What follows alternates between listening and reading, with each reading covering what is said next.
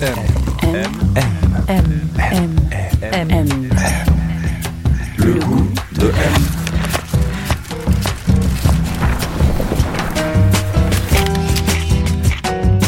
M. Le magazine du monde présente Le goût de M. Un podcast produit par Géraldine Saratia qui vous entraîne à la découverte du goût d'une personnalité.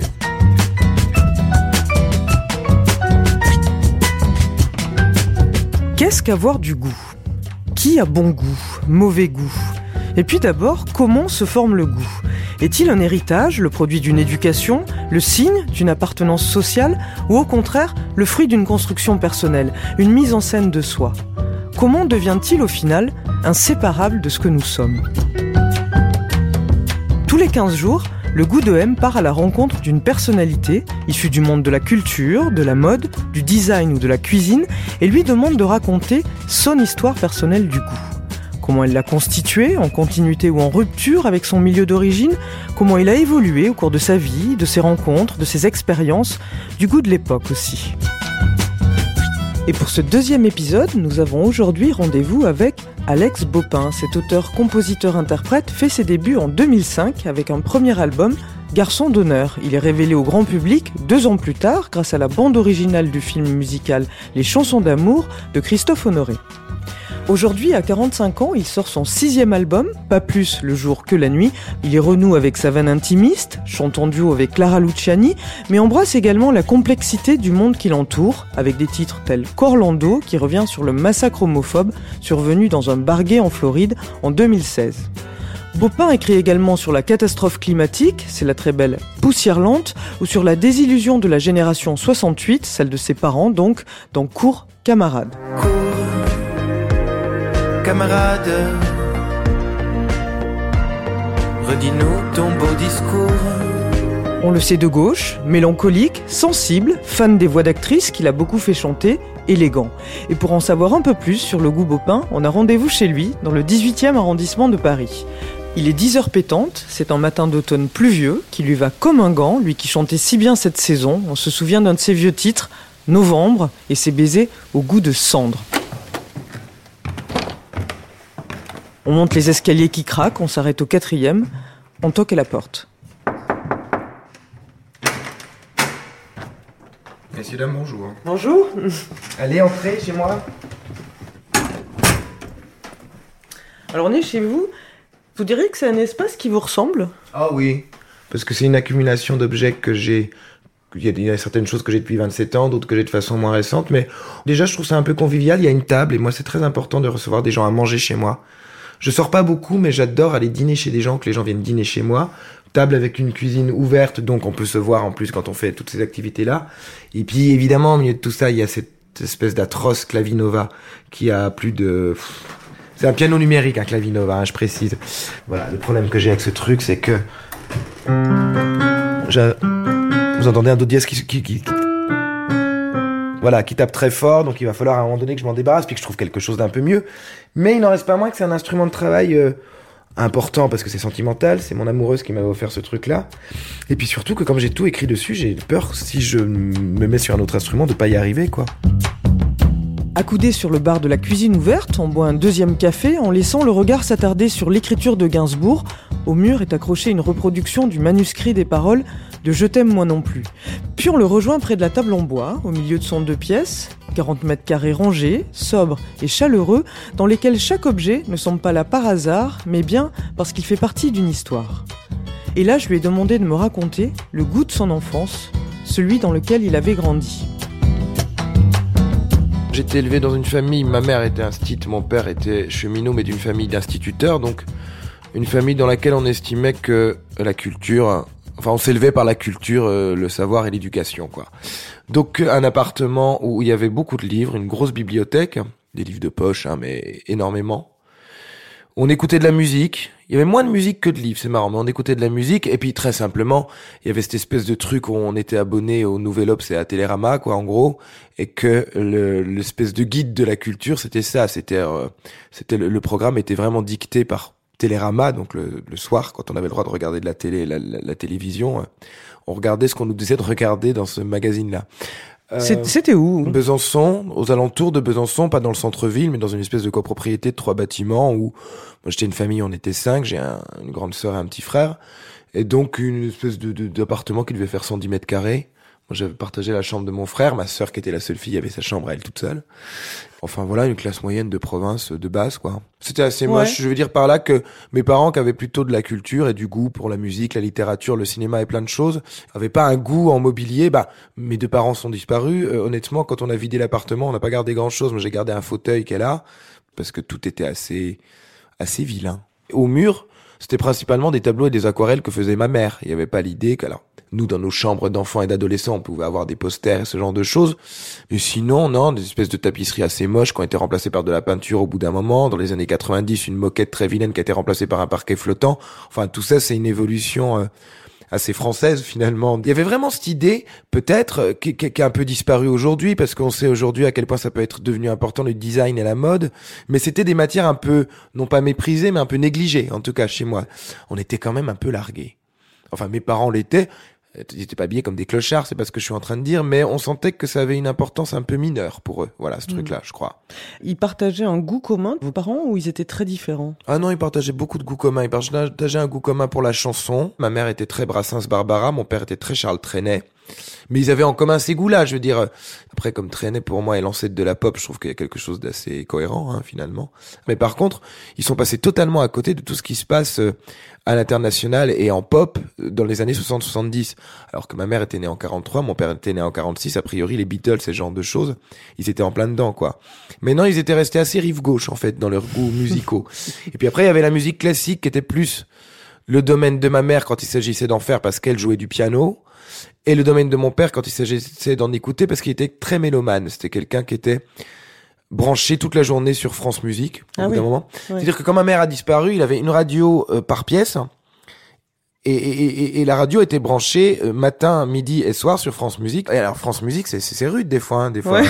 non, non, mais le matin, quand tu tapes des pièces contemporaines dans la salle de bain et tout, faut y aller quand même. C'était pas des babas cool, mes parents? Il y avait une culture politique ou, ou ah pas? Oui. Oui, oui, Ouais. oui, oui, extrêmement. Oui, oui, oui, un petit peu, euh, qui venait plutôt du côté de mon grand-père paternel, qui était euh, un instituteur cégétiste pour qui tout ça était très important, qui lisait le canard enchaîné. Enfin, Ouais, ouais. Votre père aussi, il était à la CGT mon père était, à Ouais. la C- était syndiqué à la CGT. J'imagine que très longtemps, il a voté PC au premier tour et puis que il a fini par rejoindre ma mère et par voter PS. Enfin, les instituts sont socialistes, les cheminots sont communistes. Normalement, dans ces années-là, en tout cas, c'est comme ça que ça se passe. Ouais, c'était quelque chose d'important dont on parlait assez tôt. Moi, j'ai eu conscience du clivage gauche-droite, mais tout simplement parce que, quand même, quand on est né en 74, on se rappelle de l'arrivée de Mitterrand en 81 et puis d'une espèce de quelque chose d'assez joyeux pour mes parents et on sentait. Confusément que c'était un événement important. Donc très tôt, j'ai cette idée d'un clivage gauche-droite, en tout cas, assez, assez fort, ouais. Mais vous, en tout cas, en grandissant dans cette famille-là, par rapport à vos camarades, par rapport à l'école, vous vous sentiez euh, plutôt en adéquation Vous sentiez pas un décalage, Pas par du exemple tout. Moi, j'ai pas euh, fait de crise d'adolescence. Ouais. J'ai pas, j'ai reproché comme tous les enfants des trucs à mes parents. Je saurais même plus vous dire quoi aujourd'hui. Je leur ai pardonné assez vite, assez tôt. Je pense que c'est important de pardonner à ses parents avant qu'ils meurent.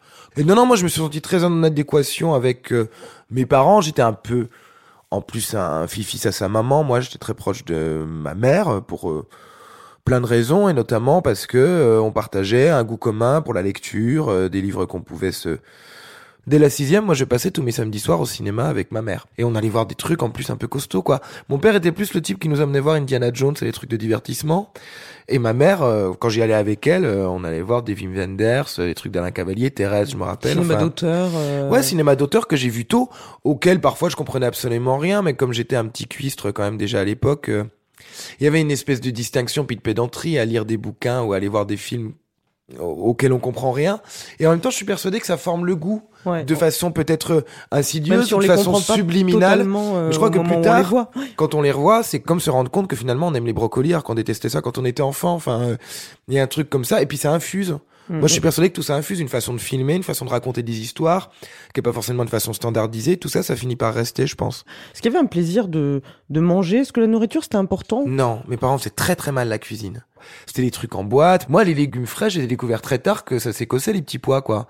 Sans doute quand j'ai rencontré des gens au lycée qui avaient des parents pour qu'ils faisaient des trucs et tout. Mais alors chez moi, c'était assez catastrophique la bouffe. La viande était toujours trop cuite, enfin. Mais on se rendait pas compte. Puisqu'on ne mangeait que ça. Enfin, je veux dire, euh, moi, je me rendais pas compte de ça. Mais non, non, non, c'était vraiment la bouffe, euh, la trash food des années 70-80, quoi. Le goût de M. De mon salon, l'endroit où on s'assoit pour boire l'apéro, hein, en quelque sorte. C'est encore un salon un peu traditionnel, dans le sens où tout ça est dirigé vers la télévision. A encore des télévisions. Et puis si, il y a au milieu de tout ça ce petit fauteuil rouge. On appelle ça un crapaud. C'était chez ma grand-mère maternelle. Mes parents l'ont récupéré après son décès. Et c'était vraiment le fauteuil sur lequel mon père s'asseyait pour faire ses mots croisés. Quand je me suis mis à faire des mots croisés, moi aussi en vieillissant, parce que comme il peut plus les faire, il faut bien que quelqu'un les fasse, hein, c'est toujours la même chose. Euh, c'est là-dessus que je m'assois pour les faire aussi. Vous, vous avez quel rapport avec, euh, avec les objets C'est important pour vous ou pas? Je suis pas matérialiste. Par contre, le fait que dans cet appartement dans lequel on est soit voilà, c'est vraiment de la déco un peu de briques et de broc, quoi, voilà. Mais je crois que tous les objets qui sont là ont plus ou moins pas une valeur sentimentale, mais racontent quelque chose, quoi. C'est vraiment euh, cette petite lampe euh, qu'on voit là-bas, qui est une espèce de petite lampe, une re- reproduction habitat, j'imagine, Ouais. d'une lampe de bibliothèque un peu année, on dirait quoi, année 30 pour ce genre Ouais, de lampe, ouais, peut-être. ouais, tout à fait. Bah, c'est la première lampe qu'on a achetée, qui était sur nos bureaux quand on est arrivé à Paris. Donc, fatalement, euh, ça rappelle des choses. Un peu tout, même les choses que j'ai mises au mur, elles ont une signification. Autant on emporte le vent? Ouais. C'est, c'est affreux, hein. Enfin non, c'est pas affreux, c'est un de mes films préférés. Parce que pour moi, c'est le cinéma, autant on emporte le vent. Et je sais tout ce qu'on peut dire dessus, que c'est un grand film raciste, et effectivement, c'est le cas, et voilà. Et l'affiche est un peu originale, parce que c'est pas l'affiche de base, elle est dans un format en plus un peu 4 tiers comme ça, que j'aime bien.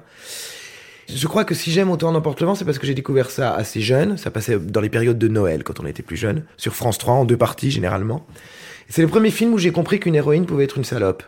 C'est-à-dire que, non, les gens qui étaient les protagonistes d'un truc n'étaient pas forcément des gens admirables et héroïques. Et j'ai trouvé ça révolutionnaire à l'époque. Et puis il y a cette très belle réplique, quand elle lui dit Red, je vous aime, et répond ça, ma chère, c'est votre punition. Ah, ça me fait la chair de poule. C'est vrai, hein. Et alors vous, vos goûts à vous, euh, ils commencent, bon, ils se forment pendant l'enfance. Qu'est-ce qui vous attire en premier? Vous, c'est la musique, c'est le cinéma C'est la chanson, mais vraiment. Je le dis pas pour recréer une espèce de légende autour de ça, moi. Les premières choses qui m'ont impressionné, c'était ma mère qui nous chantait des chansons, elle jouait de la guitare et tout ça.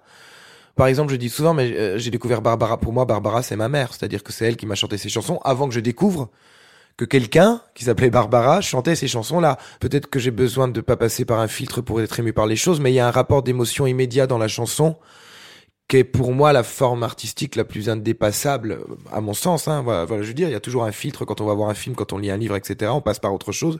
La chanson, c'est tout de suite, ça dure trois minutes et on est pris tout de suite, quoi. Et moi, très tôt, c'est ce qui m'a euh, impressionné. Et très tôt, j'ai su que je voulais faire quelque chose là-dedans, tout en me disant c'est impossible, évidemment. Et vos premiers euh, disques à vous, vos premiers... euh, Des conneries. Donc quand je dis des conneries, le premier disque qu'on a acheté avec ma sœur, c'est Chante des Forbans, Chante, danse et mets tes baskets. Ah oui, oui. C'était abomine, c'était vraiment, c'était vraiment très mauvais. Billy, autant des surprises parties, Karen Cheryl, enfin. Ouais. C'est un goût que vous gardez aujourd'hui? Oui, complètement. Et qui, a- et qui a été longtemps honteux parce que longtemps on a du mal à assumer. Et puis après, assez tôt, ça a été la découverte d'Étienne Dao par des 45 tours, ce qui était extrait de la notée, la notée, je me rappelle très bien de ça. Donc Le Grand Sommeil, donc euh, Weekend à Rome, qui est, qui est devenu quelqu'un de très important pour moi. Et puis de l'autre côté, il y avait Renaud, voilà. C'était les premiers chanteurs qui étaient mes chanteurs à moi. Vous vous méfiez, vous, du, du bon goût, entre guillemets, en Ah, musique? J'essaye tout le temps. Mais j'essaye constamment. Du bon goût en art, généralement, je m'en méfie énormément. Parce que ça corsette énormément les choses en réalité. C'est toujours l'endroit où on est sur une espèce de ligne, et puis tant pis si on la dépasse. Mais ouais, moi je déteste les choses corsettées. Peut-être que ça se remarque pas dans ce que je fais, mais vraiment longtemps j'ai essayé de rien m'interdire. Et à partir du moment où ça me procure une émotion, j'essaie vraiment de dépasser ce truc de, de, de mauvais goût. Aujourd'hui, ça a un peu changé, justement, le regard qui est porté sur ces formes de culture super populaires. Il y a presque un snobisme à l'envers à aimer ça. Complètement. Ou, euh, ou, pas- ou pas qu'un snobisme, d'ailleurs, parce que dans les jeunes générations de chanteurs qui ont émergé euh, ces 5-10 dernières années, c'est des références qu'ils qu'ils ont vraiment constituées. Donc, parce que euh, pour eux, ça veut plus rien dire. hein. Parce que l'époque, l'époque est passée par là-dessus aussi. J'ai l'impression, par exemple, le fait que les jeunes générations se revendiquent beaucoup de gens comme Michel Berger, Oui. Qui était un truc pas du tout admissible dans les années 80 d'aimer ça. Bon, alors moi, il y a des trucs de Berger que j'aime bien. J'ai toujours détesté Starmania, par exemple. Ça, vraiment, ça, ça m'est toujours sorti, ça m'a toujours fait saigner les oreilles. Mais il y a plein de choses que, que, que, j'aime bien chez Berger. Mais ça, par exemple, ça devient une espèce de référence pop ultime, alors qu'à l'époque, c'était considéré comme quelque chose d'un peu, euh, un peu sale quand même, hein, voilà. Moi, dans mes chansons, j'espère, et je crois que c'est le cas, parce qu'on me l'a déjà fait remarquer, qu'on entend les gens que j'ai écoutés, et des fois je glisse même des allusions, qu'elles soient musicales en termes d'arrangement ou textuelles, des allusions extrêmement claires à des gens que j'ai écoutés et que j'ai aimés. Je crois beaucoup qu'il faut être dépasseur pour les gens qui nous écoutent, et puis faire redécouvrir des choses. Quand moi je reprends à l'Olympia une chanson comme Ouragan de Stéphanie de Monaco, parlons de mauvais goût, dont on peut se dire légitimement que c'est une chanson atroce, je la reprends parce que harmoniquement et textuellement, je, suis encore aujourd'hui persuadé que c'est une bonne chanson et qu'il faut lui rendre euh, la place qu'elle mérite. Le goût de M. On parlait un peu de votre parcours, de voilà, vous avez grandi à Besançon, puis après vous êtes allé à Paris pour Ouais. euh, faire Sciences Po. Ouais, Paris, c'est un truc qui vous faisait rêver ou pas? Complètement. Qui me faisait peur. Moi, j'avais la chance, comme mon père était cheminot, je payais pas le train. C'est-à-dire qu'à l'époque, on devait payer 10 balles parce qu'il fallait payer la réservation pour faire un aller-retour en première. euh, Ça énerve les gens et je le comprends, hein, vraiment. Et jusqu'à 26 ans, j'ai eu cette chance-là. Et donc, il m'arrivait de venir passer des week-ends à Paris. C'est là que j'ai découvert. euh, Alors, au début, évidemment, ça fait peur parce que c'est grand, parce que voilà. Mais ça m'a attiré assez vite. J'y suis arrivé après le bac, donc j'avais 18 ans. J'ai eu peur trois mois. Je suis arrivé en 92. On était à Strasbourg-Saint-Denis, qui à l'époque était un bon quartier de drogués quand même. C'est-à-dire que non, mais quand on déboule de sa petite ville de province et qu'il faut enjamber des gens qui se piquent pour rentrer, c'était pas du tout. euh, hein, on n'est pas en train de parler du Bronx, hein, entendons-nous. Hein. C'était encore un peu chaud, voilà. Mais vraiment, au bout de trois mois, je me suis complètement senti chez moi. Ouais, je trouve que. et, à, et à Sciences Po, justement, est-ce qu'il y avait euh, d'autres codes, d'autres goûts? Est-ce que vous vous êtes senti tout de suite à l'aise ou que vous Pas aviez un tout. petit complexe euh, Ah non, pas du tout le complexe du provincial, mais le complexe du provincial, il- je crois qu'il reste à vie. Ne serait-ce que le fait d'avoir un peu. J'ai jamais eu beaucoup d'accent, mais j'ai été très attentif à. Et de temps en temps, il ressort et on l'entend. et tant gommer mieux. Hmm. Mais à gommer cet accent, en plus l'accent du doux, c'est Mm. quelque chose quand même. C'est vraiment très vilain. Est-ce qu'il y avait un complexe de classe? Ah oui, bien sûr, parce qu'on tombait sur- tout, tout d'un coup sur des gens dont les parents étaient très riches. Puis un complexe de réseau aussi. On connaissait personne. Et c'est des gens qui avaient tous plus ou moins des parents qui avaient des amis journalistes à Libération ou au Monde, qui connaissaient des gens du milieu culturel ou artistique. Enfin, euh, c'est très étrange tout d'un coup de se trouver plongé dans cette espèce de bain. Après, souvent dans ces cas-là, et c'est ce qui s'est passé, on se retrouve entre... euh, y a une Provinciaux espèce de, ouais, il y a une espèce de, on, on se retrouvait entre provinciaux et entre gens de la même classe sociale ben déjà, d'entre Mm. gens de la même classe sociale, des mêmes euh, convictions politiques et tout, et mine de rien, ça recrée comme ça des petits courbes d'amis qui sont finalement euh, qui se retrouvent entre eux. Est-ce qu'il y a des codes que vous avez adoptés justement pour vous faire accepter? Parce que j'imagine à Sciences Po, ils n'étaient pas forcément à Paris, ils n'étaient pas forcément Non, au contraire, on avait l'idée très forte qu'il fallait cultiver cette distinction justement d'être des provinciaux, d'être des gens de gauche par rapport à des gens de droite, d'être des. Il n'y avait pas l'idée de devenir un caméléon et de rentrer dans des codes pour. euh, au contraire, il y avait l'idée de se singulariser. Alors bon, à Sciences Po, vous vous y ennuyez un petit peu. Parallèlement, Beaucoup. vous écrivez des chansons. Christophe Honoré, qui est un de vos amis à Mhm. l'époque, euh, vous dit si vous faites des chansons, bah, faut que tu fasses un concert, Ouais. faut que tu les fasses entendre ces chansons. Oui. Est-ce que ça, devenir chanteur, pareil, est-ce que ça a été facile dans votre affirmation Non. ou- Non, non, ça c'était un vrai coming out, c'était un vrai. Moi, je crois que j'ai avoué. Euh, On parle de Christophe parce que c'est la première personne, mis à part euh, mon amoureuse de l'époque, qui savait que j'écrivais des chansons et tout ça. En vrai, parce qu'on parlait beaucoup avec lui de cinéma, de musique. Lui, il avait déjà l'idée qu'il voulait écrire des livres, être euh, réalisateur, etc. Et c'est à ce moment-là que je l'ai avoué, ouais, que j'écrivais des chansons et j'en avais pas écrit beaucoup, j'en avais écrit peut-être une dizaine. Mais voilà, j'avais commencé à faire le chemin de me dire tiens, ça c'est peut-être possible. Mais ça a été compliqué, ouais. On, on parlait de d'amitié. Enfin, vous disiez euh, avec Christophe Honoré, on se parlait beaucoup de goûts communs justement. Mhm. Est-ce que c'est quelque chose qui est important? Est-ce que vous partagez des goûts avec vos amis, ou est-ce que vous pouvez être ami avec des gens euh, dont vous n'avez pas du Sur tout les les goûts? goûts, non. euh, La chose importante, c'est je ne peux pas être ami avec quelqu'un qui n'a pas les mêmes convictions politiques. Je sais que ça peut sembler extrêmement sectaire, mais je suis encore aujourd'hui profondément convaincu que la gauche et la droite, ça veut dire quelque chose. C'est peut-être un truc de réac, hein, c'est peut-être un truc de vieux. De toute façon, je vieillis. Les gens qui me sont proches, j'ai besoin de partager les mêmes valeurs avec eux. Voilà. Pour ce qui est des goûts, non. J'ai des amis. J'ai même eu des amours qui, et ça c'est terrible parce qu'on est obligé d'écouter des choses qui, waouh, c'est très très dur, mais qui ont pu avoir des goûts diamétralement opposés aux miens. Mais je me suis retrouvé à des concerts de trucs où vraiment j'avais envie de crever, quoi. Et je sortais de très mauvaise humeur et voilà. Et que je disais, mais c'est pas possible, comment, euh, enfin, comment je peux aimer quelqu'un qui aime ça, quoi? Est-ce que vous êtes euh, influençable? Est-ce que vous êtes perméable au goût de l'époque, vous pensez? C'est une très très bonne question, vous voyez, ça me plonge dans des abîmes de réflexion.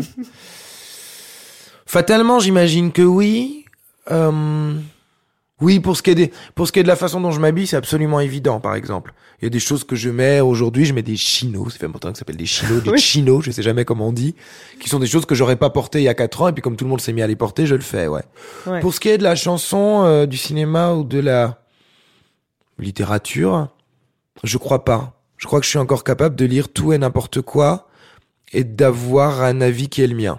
Les vêtements, c'est important pour vous ou pas Ouais. trop? Oui? Si, je fais attention quand même. Ouais. oui, je pense que je suis un garçon un peu coquet puis un peu narcissique comme tous les chanteurs, donc euh, donc non non non, bien sûr, je fais non non oui oui, je fais attention à ce que ça, ça se voit pas forcément aujourd'hui, mais, mais mais je fais un peu attention à ce que je porte. Ouais. Vous dites que vous adoptez un style sobre pour éviter la faute de goût. C'est quoi la faute de goût? Quand ah mais parce que j'en ai fait beaucoup quand j'étais adolescent, moi j'ai quand même eu des des manteaux longs en cuir, enfin des trucs vraiment des trucs terrifiants. Des pantacours C'est justement parce que j'ai eu des pantacours, ouais, je me suis fait beaucoup engueuler par mes amis. Ça, c'est ma dernière grosse faute de goût et ça s'est arrêté il y a pas si longtemps. C'était les pantacours, c'est terrifiant, c'est très très moche les pantacours quand même. Mais pour éviter la faute de goût, quand je dis éviter la faute de goût, c'est parce que, comme je vous disais, que dans mon éducation, c'est pas forcément quelque chose qui, a- qui comptait. La mode, la façon dont on s'habille, je suis toujours assez novice dans ce truc-là en fait.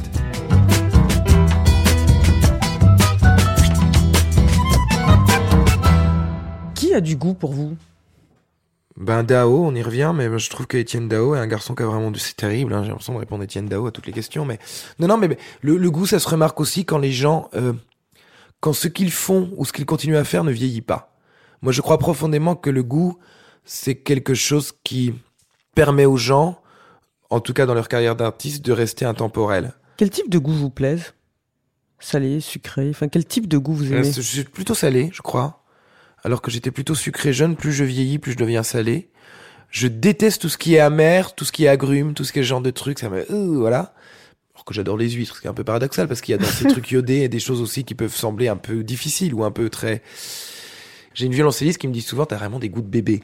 Parce que dès que dans une mousse au chocolat, on met des zestes d'orange, j'ai envie de tout péter, quoi. Je trouve que c'est vraiment, c'est très méchant de faire ça. voilà. Est-ce que vous avez des dégoûts? Les bruits de bouche. Euh, Tous les petits bruits, en fait. Les gens qui, quand ils parlent, par exemple, quand des gens, ou les gens qui mangent la bouche ouverte, quoi, voilà. Moi, j'ai, j'ai, j'ai, j'ai, pas viré des gens de mes équipes, mais j'ai engueulé, ou les gens qui boivent leur café en faisant, ça, ça peut me rendre fou. Voilà. Ça s'appelle de la misophonie, je crois. Le fait que tous les petits bruits, et particulièrement les bruits de bouche m'énervent, mais des gens qui s'embrassent au cinéma et dont on entend faire des bruits, et pourtant j'aime bien les gens qui s'embrassent, ça me débecte. Voilà.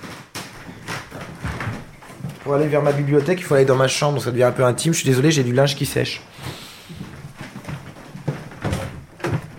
Et voilà le seul endroit où je pouvais mettre des livres, parce qu'il n'y a pas de place dans les appartements. Donc j'ai un mur, comment on peut appeler ça? J'ai un mur de bibliothèque en fait. Hein un mur entier qui est occupé par ça. Alors, alors c'est vrai que sur le côté, ça devient quand même, c'est terrible parce que c'est quand même très symbolique. Sur le côté, il y a les CD, mais qui sont totalement laissés à l'abandon aujourd'hui parce qu'on va plus, on n'écoute plus les CD en réalité. Ça c'est terrible.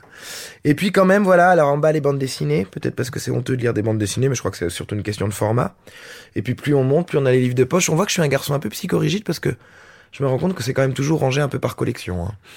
Mais c'est plus joli comme ça, c'est un truc esthétique aussi, je pense. Moi, je suis très attaché aux biographies, alors je sais pas où il est, mais il doit y avoir quelque part en poche la correspondance de Truffaut. C'est un de mes livres préférés, je trouve ça très très beau. La fête, alors la fête, c'est formidable, c'est un livre. euh, alors c'est un livre, c'est- un livre de peinture, c'est Thomas Lévillane. Thomas Lévillane, c'est un peintre contemporain figuratif qui, dans les années 2010-2016, se baladait dans des fêtes parisiennes, prenait des photos cadrées n'importe comment et en faisait des, des aquarelles. On croit que c'est de l'huile, mais c'est de l'aquarelle. Très réaliste.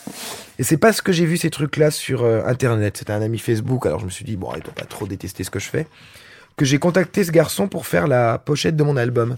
Et je me suis retrouvé à la Villa Médicis où il était, à recréer une fête. Alors, petite difficulté, c'est que ce que j'aime dans ces fêtes, on le voit rien que sur la pochette, c'est qu'il y a des bouteilles de bière, des clopes, des trucs renversés, même des choses pires des fois apparemment, euh, de l'ordre de la drogue.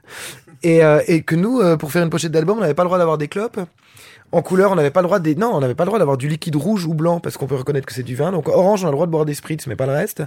Et on n'avait pas le droit d'avoir des bouteilles non plus. Donc on a des gobelets en plastique. Donc c'est vraiment... Et finalement, on est passé au fusain. Alors au fusain, ça passe mieux parce que ça donne un truc un peu obscur et tout. Mais c'était vraiment une fête banga, quoi. Pour le coup, c'était vraiment une fête d'enfants de, de 4 ans qu'on recréait.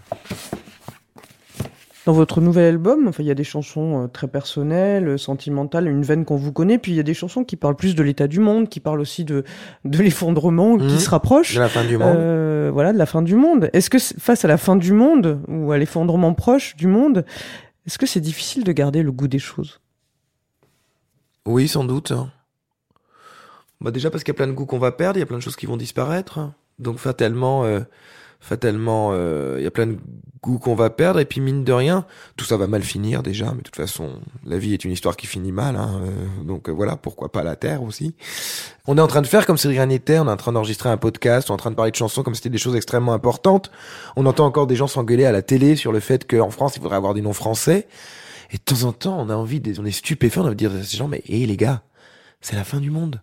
Vous vous rendez compte que vous êtes en, vous en êtes encore là. Mais ça infuse aussi sur les choses qu'on aimait, ça infuse sur le fait d'écrire des chansons d'amour, ça infuse surtout en fait, fatalement. À un moment donné, ça va finir par tout dépasser, par tout emporter. Est-ce que vous avez un goût euh, de la nostalgie ou de la mélancolie dans votre album? Il y a un titre euh, très beau qui s'appelle Hectachrome. J'ai la mémoire Hectachrome qui remonte par l'embaume. Oui, complètement. Ah oui, j'ai un goût pour la mélancolie. Attends, attention, pas pour le passéisme, vraiment. Mais moi, je crois que j'ai même la nostalgie d'époques que j'ai pas connues ou de vie que j'ai pas vécues. Et puis c'est un goût. Non, c'est un goût parce que naturellement, moi, je préfère les chansons tristes. C'est celles qui me réconfortent le plus. Ça me rend très joyeux d'écrire des chansons tristes. Il faut avoir été triste pour les écrire, mais il faut être heureux pour les écrire, je crois. Sinon, on tombe dans le pathos, la complaisance ou l'auto-analyse. Moi, je crois profondément à ça. Par contre, je peux pas. C'est la raison pour laquelle dans cet album, je parle des attentats, je parle d'Orlando et tout. J'en ai pas parlé dans le dernier album parce que j'étais trop proche de l'événement. Et dans ces cas-là, on fait des choses indignes ou des choses qui sont pas, voilà. Mais, mais oui, le, le- le goût d'écrire des chansons tristes, bien sûr que je l'ai. Et ça me rend très heureux.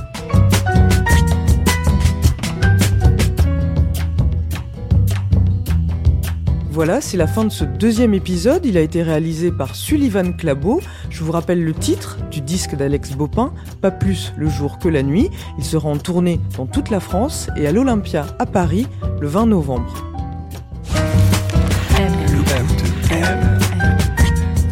Le goût de M.